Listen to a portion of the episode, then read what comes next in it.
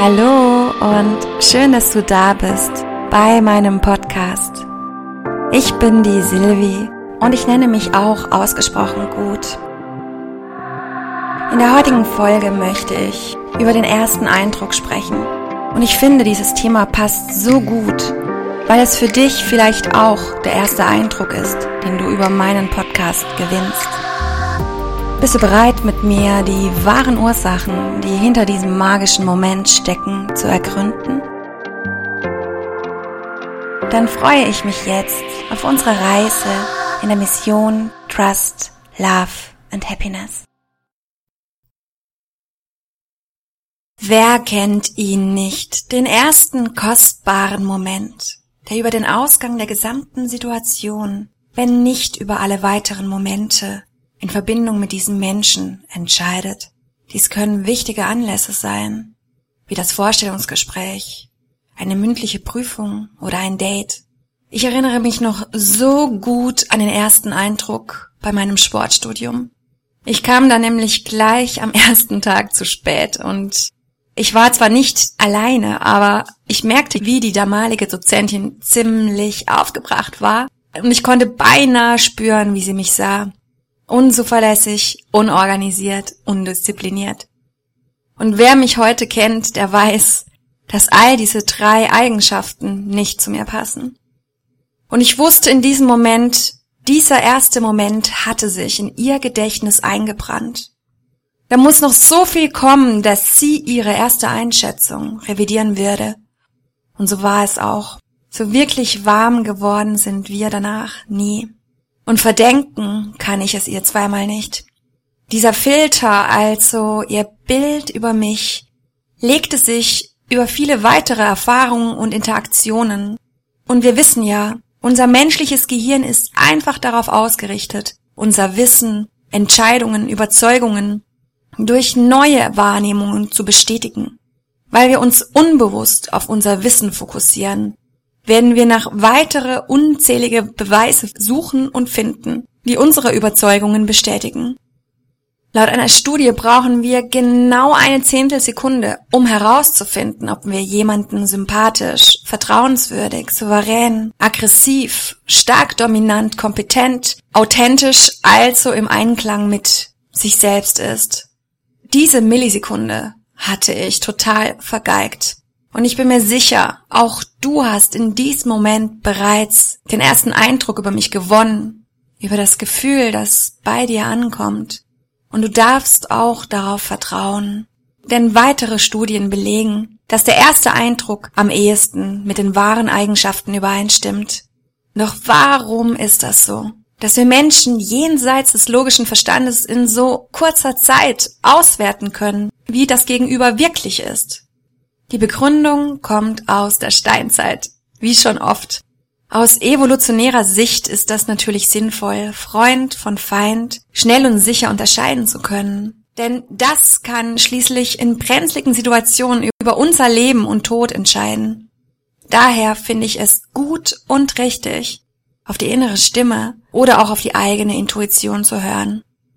Während wir das tun, werden die normalen Verarbeitungswege umgangen. So wird die Amygdala oft früher eingebunden als sonst. Die Amygdala ist für schnelle emotionale Urteile zuständig. Und so kommt das intuitive Gefühl zustande. Die Intuition kann sich sehr schnell aus dem Wissen, die uns über die Gene von den Vorfahren weitergegeben wurden, auch aus der Steinzeit abgerufen werden. Doch wie können wir dieses Wissen über uns selbst für unser Leben zunutze machen. Einmal ist wichtig, dass wir unserer Intuition vertrauen und in Verbindung mit uns selbst sind und wir uns im Klaren darüber sind, dass der erste Eindruck über einen selbst Türen öffnen und Türen schließen kann. Angefangen über die Körperhaltung, die Kleidung, dein Gesichtsausdruck, ob du lächelst, deine Augen, ob ein Blickkontakt standgehalten werden kann und auch nicht länger als 3,3 Sekunden dauern sollte. Und weil Gefühle wichtiger sind als die kognitiven Informationen, wird auch verständlich, dass die Körpersprache mit 55 Prozent, die Stimme mit 38 Prozent und der Inhalt des Gesagten sieben Prozent für den ersten Moment ausschlaggebend sind. Wow. Ich finde diese schnelle Verarbeitungsprozesse auf Gefühlsebene so wertvoll, weil es insbesondere die Information misst, die wir selbst und unser Gegenüber auch schwer beeinflussen und steuern können. Die wahre Gemütslage und die echten Charaktereigenschaften einer Person lassen sich somit eindeutiger bestimmen. Und wenn sich ein Mensch nicht konkurrent verhält, weil beispielsweise die Körperhaltung mit dem Gesagten nicht übereinstimmt, dann wirkt so jemand unglaubwürdig, aufgesetzt, unecht und unehrlich.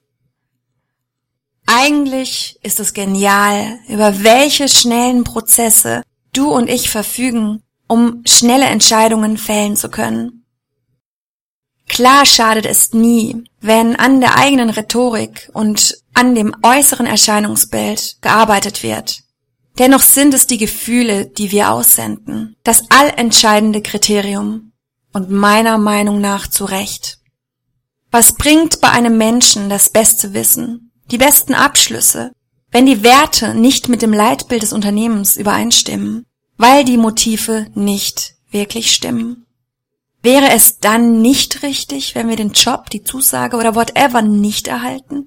Weil einfach die Erwartungen nicht erfüllt werden könnten und würden und wir so über kurz oder lang sowieso damit scheitern würden? Oder weil wir einen Job aus falschen Gründen erlangen wollen, vielleicht aus Gründen der Sicherheit, aber womöglich nicht, weil es uns wirklich erfüllt oder glücklich macht. Im Grunde betrügen wir uns doch selbst, wenn wir uns einreden, dass wir etwas dafür erhalten wie Geld, Sicherheit, Ansehen oder auch andere Dinge, die von außen kommen, uns aber von innen heraus null erfüllen und mit unseren tiefen Werten übereinstimmen. Denn wenn wir wirkliche Flow-Momente erleben wollen, dann brauchen wir viel mehr als die Bestätigung von außen. Dann funktioniert das nur in Verbindung zu uns selbst. Und aus diesem Grund bin ich der vollen Überzeugung, dass es nichts bringt, wenn ich versuche, an den Symptomen zu doktern, besonders motiviert erscheinen möchte, obwohl ich es gar nicht bin. Doch wie können wir vorgehen, um unser vollständiges Potenzial zu nutzen, um in Außen glaubhaft und überzeugend zu wirken? Die Antwort, finde ich, ist ganz einfach, vielleicht für manche Menschen zu einfach. Zeige dich genau so, wie du bist, mit all deinen Facetten. Wir sind genau so richtig, wie wir sind. Jede einzelne Facette in uns macht uns einzigartig und perfekt. Und die Voraussetzung, um sein wahres Potenzial zu leben, ist es, seine Mauern einzureißen, dich von deinem Gefängnis der Vorstellungen, wie es sein müsste, zu befreien. Demaskiere dich, zeige deinen Glanz, deine Authentizität und Echtheit. Unsere Gefühle sind das Tor zu unserer Seele und der Schlüssel, um andere Menschen erreichen zu können, wahrnehmen und dort abzuholen, wo sie stehen. Nichts schafft mehr Vertrauen als die Offenheit eines Menschen. Nichts ist sympathischer wie ein Mensch, der über seine Schwächen stehen kann und sich selbst nicht so ernst nimmt. Jede vermeintliche Ecke oder Kante in uns macht uns echt, unverkennbar und damit liebenswert. Wie sollen deine Mitmenschen erfahren, wer du bist, wie du fühlst, was du brauchst, wenn du dich versteckst, wenn du dich nicht zeigst? Indem du dich dir selbst und anderen gegenüber öffnest, wirst du genau diese Menschen in dein Leben ziehen, die deinen Glanz lieben deine Schwächen respektieren und deine Verletzbarkeit ehren und schützen.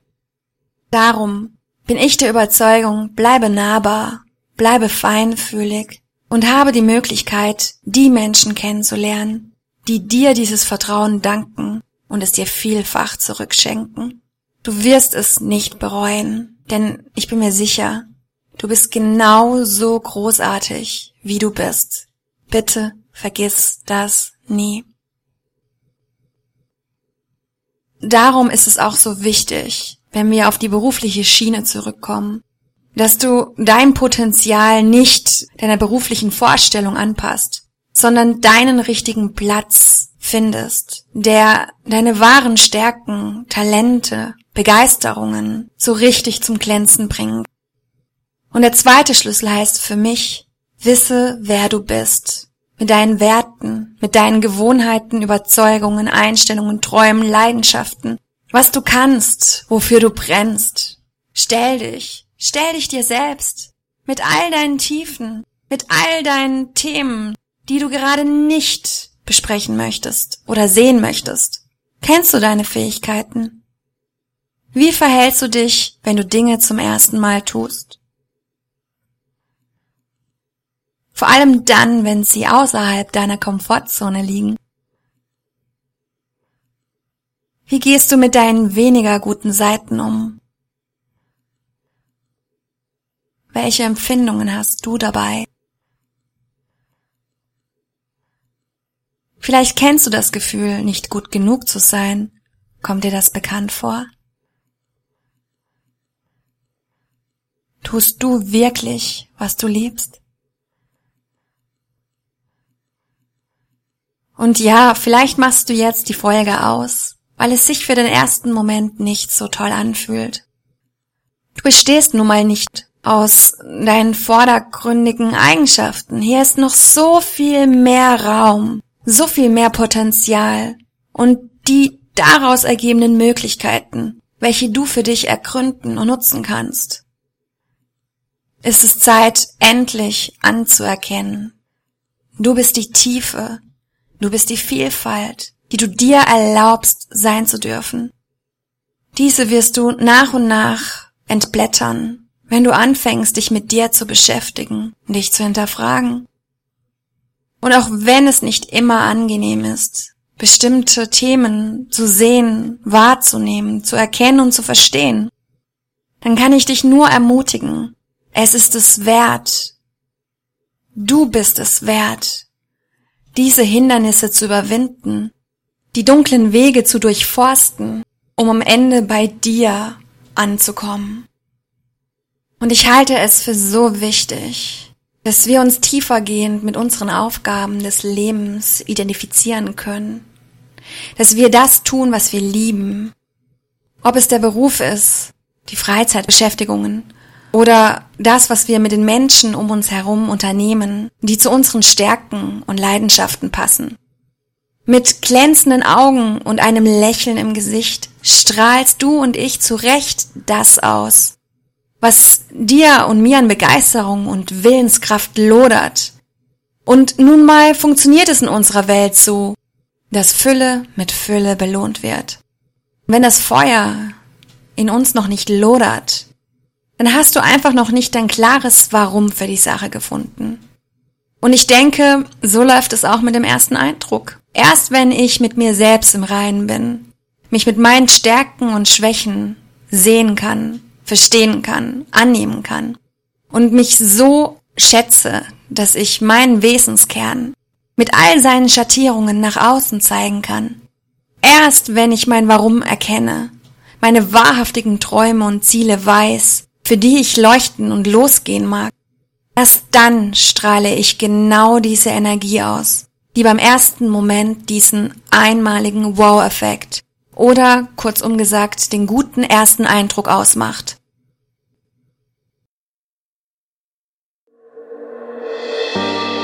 Schön, dass du da warst. Wenn dich meine Worte angesprochen haben und dir die Folge gefallen hat, dann würde ich mich so sehr freuen, wenn du das nächste Mal wieder dabei bist, wenn es heißt, komm mit auf unsere Reise in der Mission Trust, Love and Happiness. Deine Sylvie.